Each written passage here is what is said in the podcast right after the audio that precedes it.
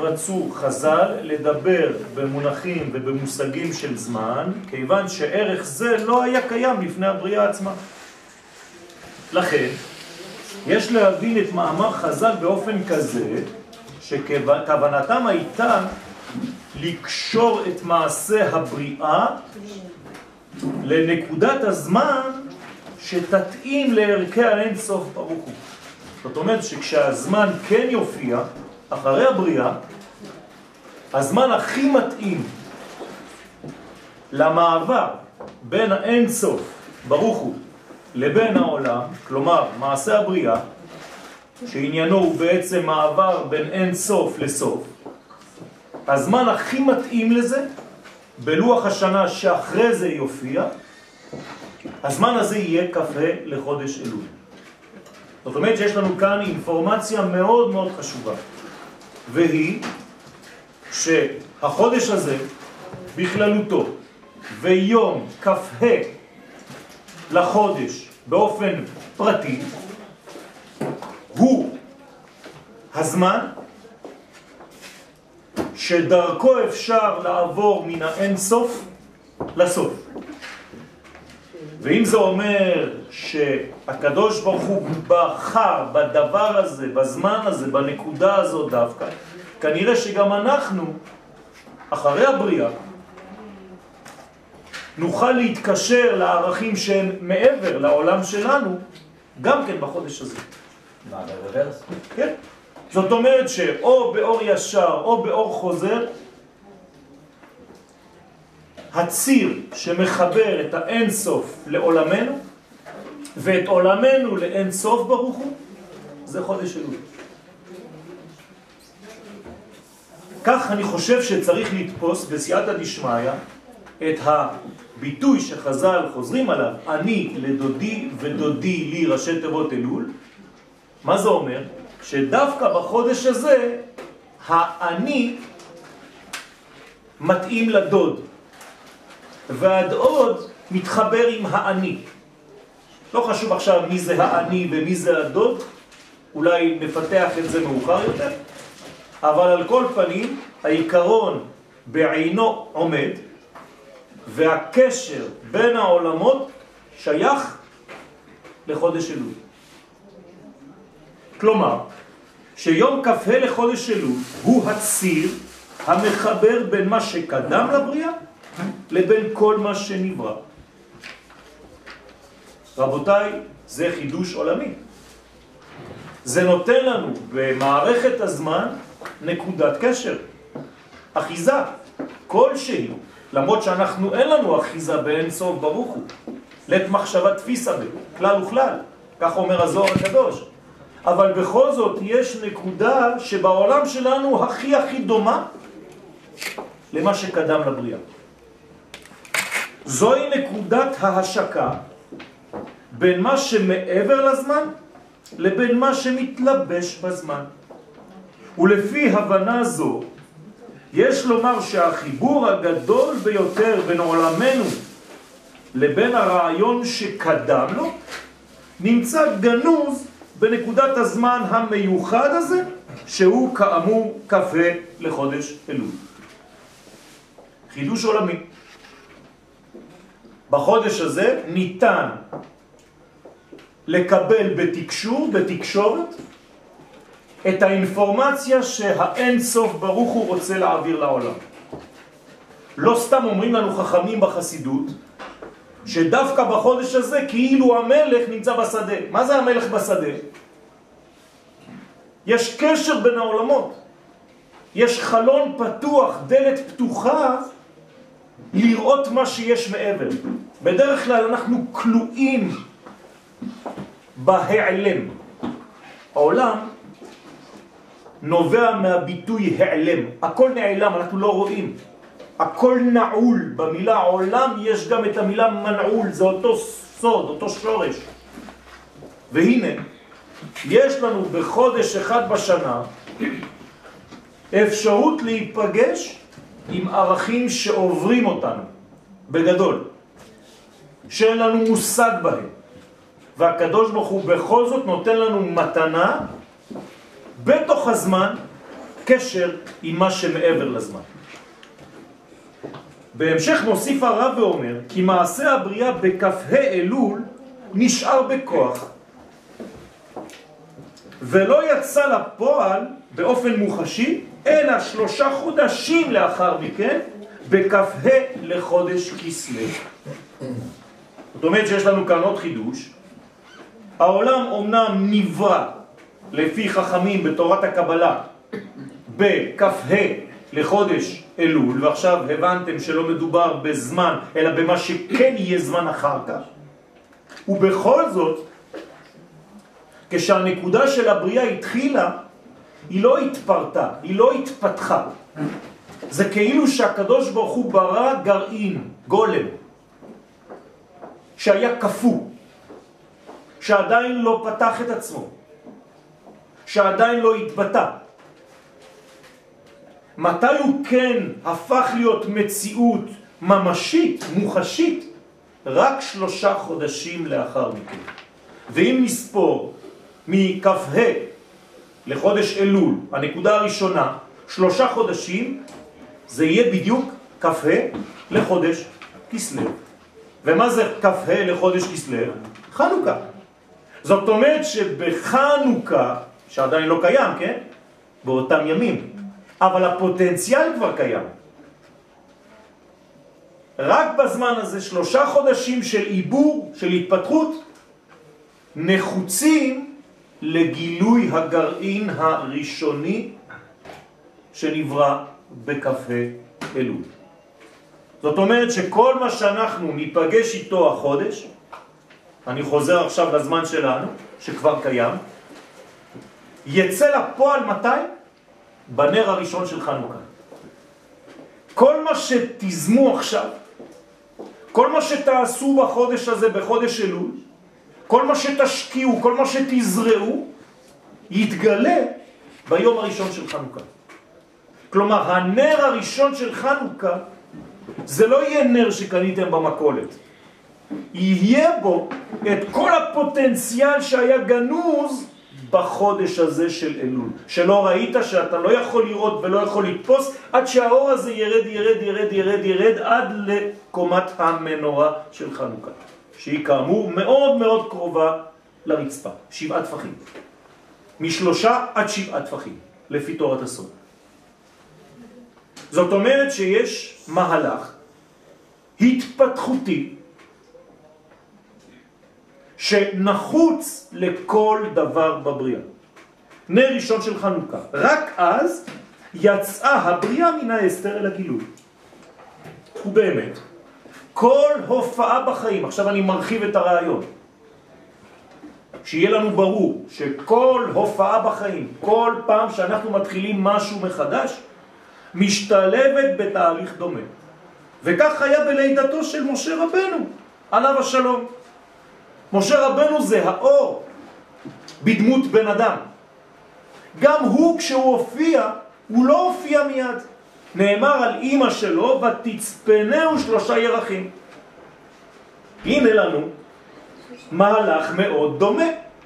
זאת אומרת שמשה רבנו שנולד כדי לגאול את עם ישראל, הוא מלך המשיח, הוא לא מופיע מיד, צריך מהלך של עיבור, של יניקה, של גדלות, של שלושה חודשים, כדי שהכוח הזה, הפוטנציאלי, יצא ויתממש.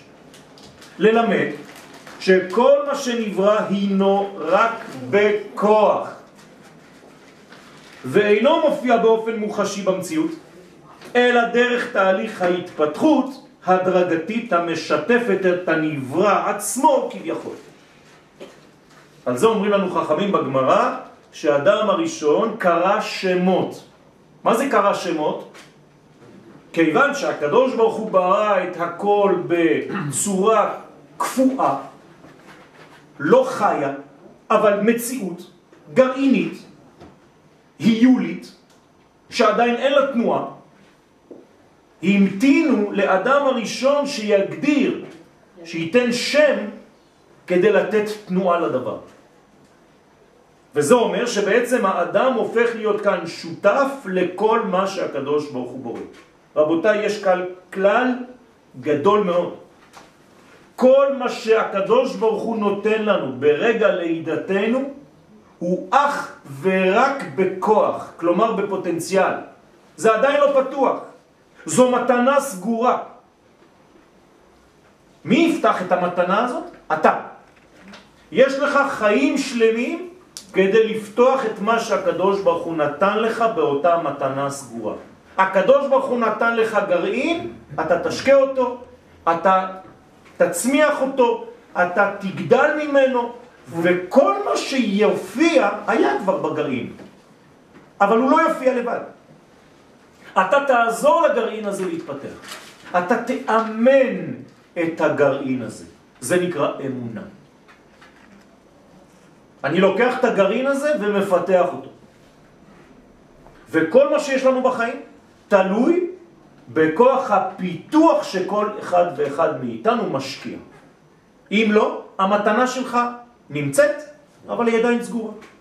יכול להיות שחיית, נולדת כבן ישראל, ונשארת עם המתנה הזאת קפואה. כל החיים, חז ושלום. לא פתחת אותה. בחירה שלך.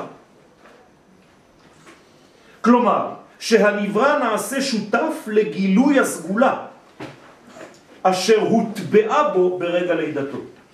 אנחנו מקבלים רק סגולה, כלומר מסוגלות בעברית מודרנית. אתה תהיה מסוגל ל. אני נולדתי אומן, מסוגל לאומנות, אבל אם אני לא עובד בסטודיו שלי 50 שנה, לא יצא ממני שום דבר. הפוטנציאל יישאר פוטנציאל. ויגידו לי יום אחד, למה לא פיתחת את התכונה הזאת שהטבעתי בתוכך? למה לא עשית איתה שום דבר? בזבזת את חייך על משהו אחר, השארת מתנה סביבה. והוא, האדם, מאמן אותה. כשאני אומר כאן מאמן, זה מאמת אותה, מוציא אותה מן הכוח אל הפועל. זה נקרא אמונה. לאורך כל שנות קיומו. כך מה שנברא בכ"ה לחודש אלול, כלומר העולם, כל מה שנברא, המשיך את תהליך התפתחותו עד לרגע הופעתו המוחשית יותר, לא טוטלית, לא סופית, בכ"ה לחודש כסלו. הרב קוק זצ"ל ביטא בהבנה זו את אמונתו בתורת האבולוציה, לא כמו דרווין, שכאילו העולם קיים ולא נברא, לא. אנחנו מאמינים שיש בורא לעולם, אבל שהעולם מתפתח, הולך ומתפתח, משתכלל מיום ליום. שכל דבר הולך ומופיע לאט לאט, גם הגאולה. כך היא גאולתם של ישראל, אומר הירושלמי בברכות, כמעה, כמעה. כמו עלות השחר, לאט לאט. בדמות שהיא קרובה יותר ונאמנת יותר לתכונתו המקורית שהייתה ברגע הבריאה. זאת אומרת, ככל שאנחנו מזדקנים בחיינו, אנחנו אמורים לגלות את מה שהקדוש ברוך הוא שם בתוכנו כבר מההתחלה. כלומר, אל מי אני מתקרב במשך כל חיי? אל עצמי. זה סוד מה שהשם אומר לאברהם, לך לך. אתה הולך לכיוון עצמך, אתה רק מגלה בסופו של דבר את מה שהקדוש ברוך הוא כבר הטביע בתוכך. במילים פשוטות לא מבקשים ממך לעשות דבר חדש. אל תמציאו דברים. יש לכם הכל בפנים. וחיי העולם נטע בתוכנו, הכל בפנים. אתה רק צריך לעשות דבר אחד בחיים שלך, לפתח ולהוציא. מן הפנים אל החוץ. זהו, זה נקרא אמונה.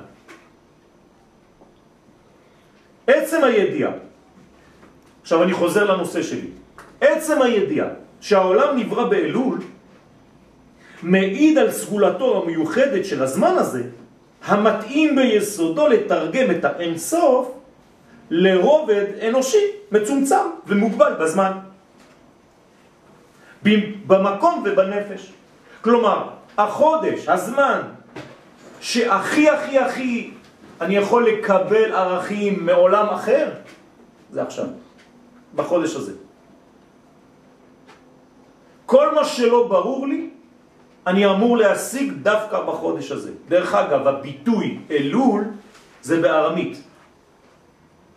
זה חיפוש. זה לטור, לבדוק. במרגלים כתוב לטור את הארץ, ואונקלוס מתרגם יעללון ית ארעה. כלומר, אלול, הפירוש שלו, התרגום של המילה אלול, זה לא סתם שם של חודש, זה לחפש, לעלל, באלף. כן? זאת אומרת, ללכת ולחפש, לעבור דף דף כמו עין, לעלעל, כי האלף והעין הן אותיות מתחלפות, לחפש ולבדוק. במילים אחרות תהיה בתהליך של לטור את עצמך, לחפש בעומקים שלך, של הנפש, בחודש אלול. זה מה שצריך לעשות. שם תמצא את העני לדודי ואת דודי לי. כי אין משהו אחר. יש בעצם שתי בחינות, שהיא בעצם בחינה אחת. אין עוד מלבדו. אבל אני רק מופיע את הלבדו הזה. אז מי נמצא במציאות הזאת? רק אני והוא. אני ואתה. כן, כמו שאומר השיר, מה למעלה, מה למטה, רק אני, אני ואתה. וכל החיים שלנו זה נע ונד, נעד נד, נעד נד. כן? אז אני יכול למצוא את האינסוף בחודש הזה בצורה מוחשית. כמה שאפשר, כי אנחנו בני אדם, מוגבלים, מצומצמים. אבל האדם יכול למצוא את עצמו בחודש הזה. הזמן המתאים ביותר למה שהיה לפני הזמן זה החודש הזה, והמקום המתאים לי ביותר בחיים זה בחודש הזה. כלומר, אם אתם רוצים לדעת איפה לגור, בחודש הזה אתם תמצאו יותר ותרגישו יותר את המקום שמתאים לכם. המעבר מן האינסוף למציאות המוחשית התרחש איפה? בחודש אלול. ליתר דיוק, במה שלעתיד לבוא יקרא אלול, כי עדיין באותו רגע לא היה זמן.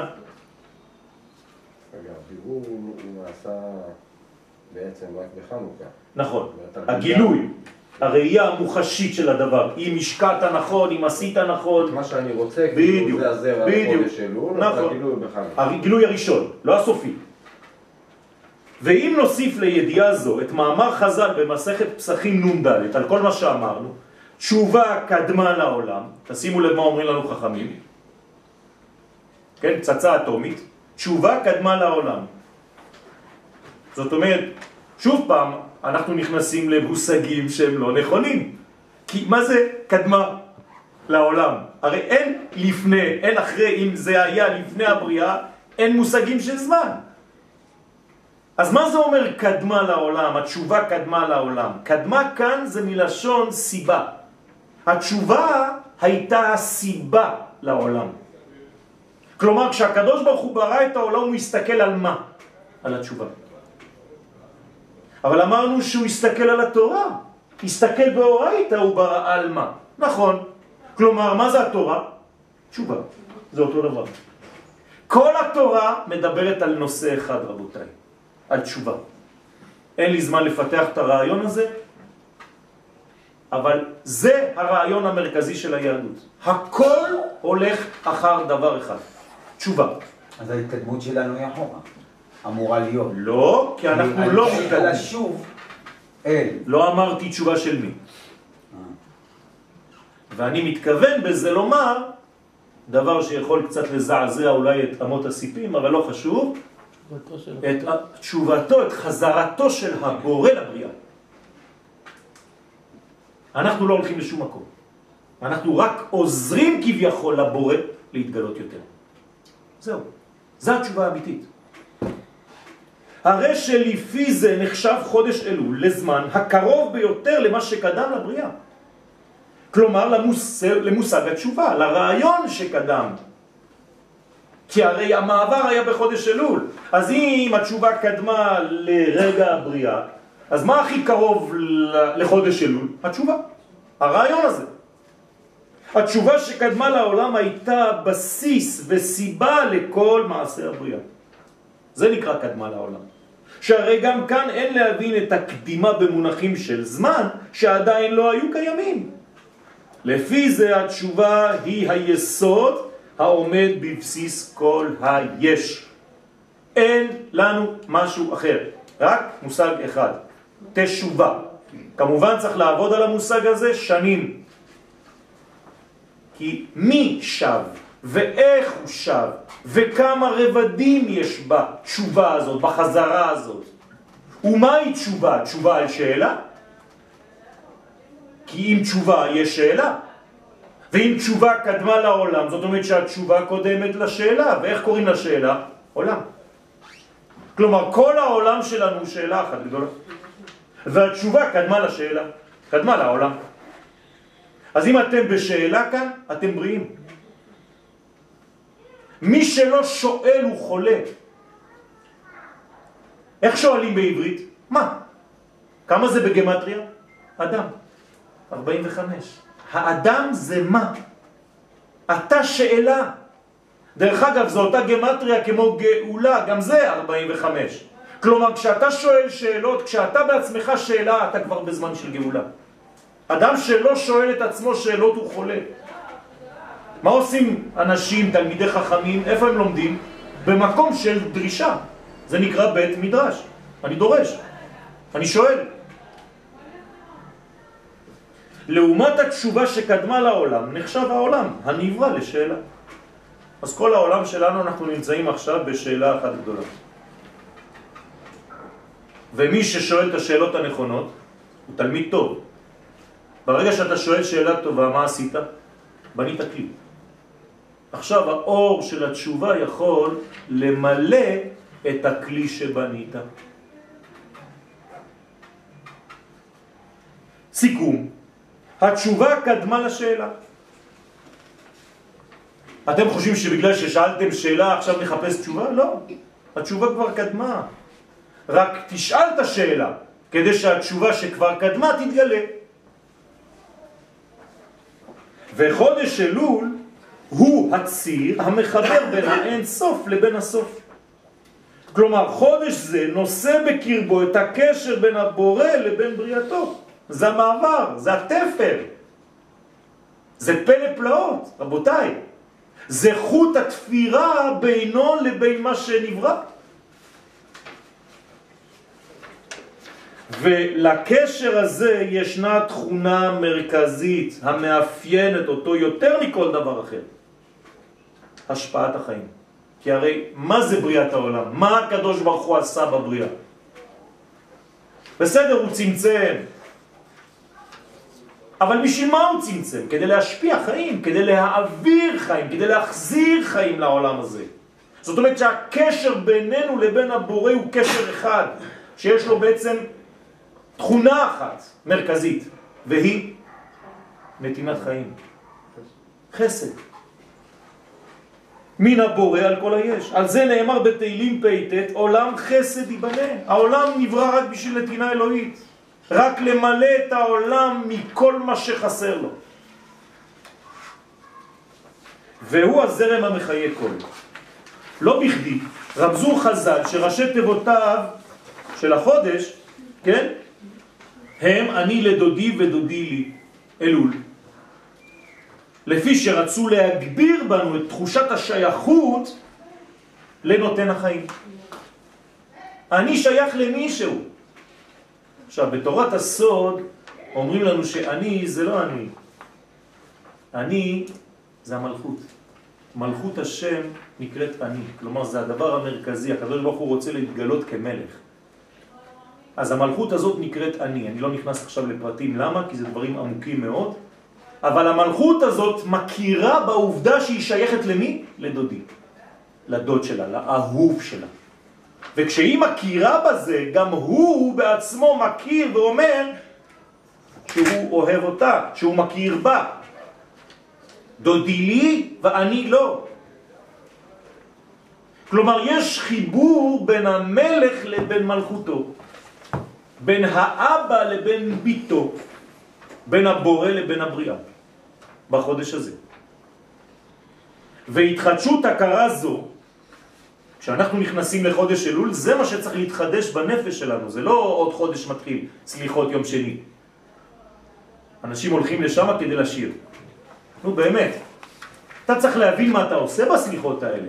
זה לא איזה פולחן שאני זוכר את אה, אבא הישר בסגנון הזה. זה לא מספיק היום. אתה רוצה מלך משיח היום? אז תפסיק להפוך את היהדות לפולחן.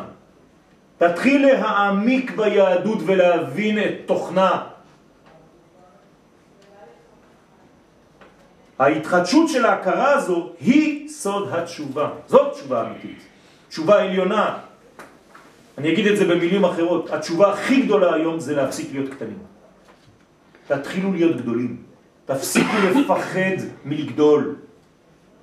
התרגלנו לאיזה יהדות גלותית של מסכנות. צריך להפסיק עם זה. אתה לא תעשה סוויץ' למשיח, אתה לא תהיה בזמן של הגאולה, אתה לא תבין בכלל שהגאולה נמצאת. כי לא תפסת את הרעיון, אתה קטן בראש שלך, אתה קטן בנפש. מזלו של חודש אלול בתולה. אתם מבינים עכשיו למה? כי אם אתה לא חוזר להיות כמו בתולה, כלומר נקי מכל הדברים שקיבלת, להיות מתחדש, להיות מוכן לקבל דברים חדשים, אתה סגור עדיין. תכנתו אותך, אלול, סליחות, סליחות, אתנו לב, אתה אלפיים שנה, אלפיים שנה ועוד ועוד, לאן אתה הולך? אתה רוצה להבין מה הולך שם? אתה רוצה להבין מה הקדוש ברוך הוא רוצה באמת? או שסתם אתה ממשיך ריטואל? מזלו של חודש אלול הוא בתולה, סימן נוסף להתחדשות הנדרשת לפני תחילתה של השנה החדשה. אם אתה לא בתול, אתה לא תוכל להתחדש. רק בתולה ואיש לא ידעה יכולה לקבל את כל הצורות. אתה כבר יש לך צורה, אז מה אתה רוצה? כותבת לי בחורה היום, שלום כבוד הרב, אני יכולה להתחתן עם ברסלב? אמרתי לה, אם את רוצה להתחתן עם שיטה, כן. אני חשבתי שאת רוצה להתחתן עם גבר. אם יש ביניכם קשר, מה משנה לי? איזה כיפה יש? מה, מאיזה צבע הוא? כלומר שכוח ההתחדשות תלוי בכוח ההתבטלות של האדם עד כדי הפיכתו לבתולה. אני צריך להיות בתולה בחודש הזה. חדש. המסוגלת לקבל כל צורה חדשה בחייה. אל תהיה עקשן, אל תהיה סגור, אל תהיה מתוכנת. אני כבר בן 60, 70, ככה גדלתי, אף אחד לא ישנה אותי. אתה דפוק, אתה סגור. חבל. אני לדודי ועליי תשוקתו. כשאני מכיר את הדוד, אז הוא משתוקק. עליי תשוקתו. הוא אוהב אותי. יש לו תשוקה שמתחדשת להתחבר אליי. חודש אלול הוא האביב הרוחני של השנה. באביב מתאהבים. והקדוש ברוך הוא מתאהב בנו בחודש אלול. ויש לעורר בו מחדש את תשוקת הנשמה למקורה האלוהים. אז זה משני הכיוונים. אני משתוקק, התגעגעתי אליו. גם הוא מתגעגע אליי. אתם יודעים מה זה להתגעגע? זה רצון לגעת הרבה. גע, גע. מזמן לא נגעתי בו. לפי הארי הקדוש, הפסוק המתאים ביותר לחודש אלול הוא, יוצא מישעיה הנביא, מ"ג, הנותן בים דרך ובמים עזים נתיבה. כלומר, מכל הפסוקים בתנ"ך, הארי הקדוש, גדול המקובלים, אמר לנו זה הפסוק שמתאים לחודש הזה. כלומר, בתוך הים הגדול אתה תמצא דרך. הנותן בים דרך. ובמים עזים, גם כשיש מים עזים, כשיש לך הרבה בלגן בחיים, כשיש לך כל מיני שערות במציאות, אתה תמצא את הנתיב שלך, אל תפחד. זה מה שצריך לעשות בחודש הזה. פשט הדברים הוא שבחודש זה ניתן לשוב אל הנתיב הנכון בחיינו. כלומר לשוב אל מי שאנחנו באמת, ולחיות לפי מה שאנחנו אמורים להיות. היום לא מודדים אותך מי אתה, אלא כמה יש לך ומה יש לך.